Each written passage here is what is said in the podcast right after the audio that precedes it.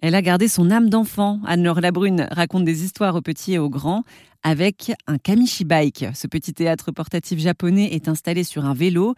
Il est constitué de trois panneaux en bois avec au milieu une glissière où l'on peut intégrer des dessins. Entretien avec la jurassienne Anne-Laure Labrune. Et comment vous avez découvert en fait le Kamishi Bike? Je l'ai découvert euh, sur une formation. Une formation qui était intitulée Contes, Histoire et légendes et euh, en fait, j'ai découvert cette petite boîte et je suis tombée amoureuse de, je suis tombée amoureuse de cette boîte.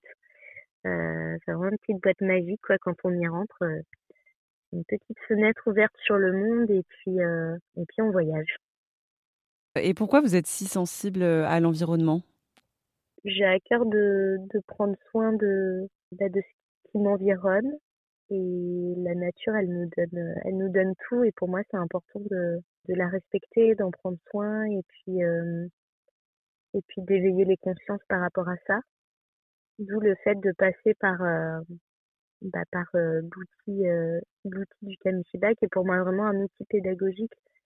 C'est comment on peut à la fois raconter une histoire, donc transporter son spectateur dans un voyage, mais aussi le sensibiliser à ce qui nous environne et ce qui est précieux, quoi.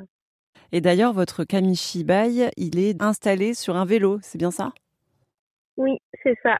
Mon petit théâtre en bois, en fait, il est installé sur mon coffre euh, qui se trouve sur mon porte-bagages. Et du coup, euh, je me déplace euh, avec mon coffre en bois euh, sur mon porte-bagages. Et, euh, et, et, là, l'idée, c'est d'améliorer mon, mon outil de travail, donc euh, mon, mon coffre. Parce que là, c'est un coffre qui est un peu lourd. Et l'idée, c'est de le, voilà, de, de, de, reconstruire un coffre plus léger, euh, qui soit plus adapté à mes déplacements.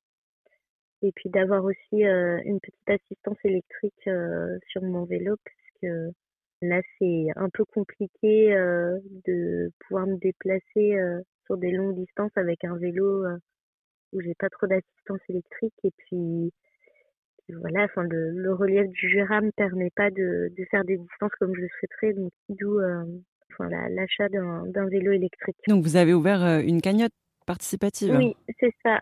Ouais, j'ai ouvert une cagnotte participative qui s'est terminée avec succès, donc je, je suis ravie.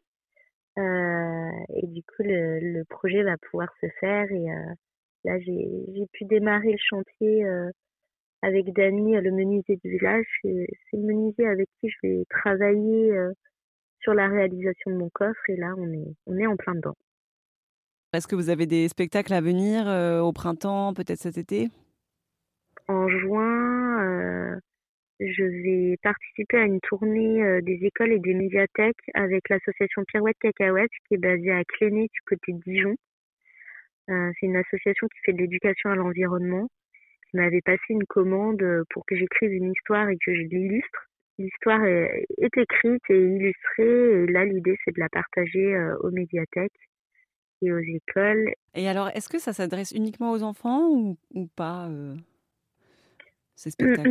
Non, moi je j'ai à cœur de, de, construire des histoires qui s'adressent à toutes les oreilles. Alors elles peuvent paraître euh, un peu enfantines, mais mais pour moi, je, j'estime que, même adultes, enfin, même jusqu'à 99 ans, 100 ans, enfin, on est, des grands enfants enfin, j'ai à cœur de, de garder cette âme d'enfant et, euh, euh, et, pour moi, elle s'adresse à, à, toutes les oreilles, en fait, mes histoires.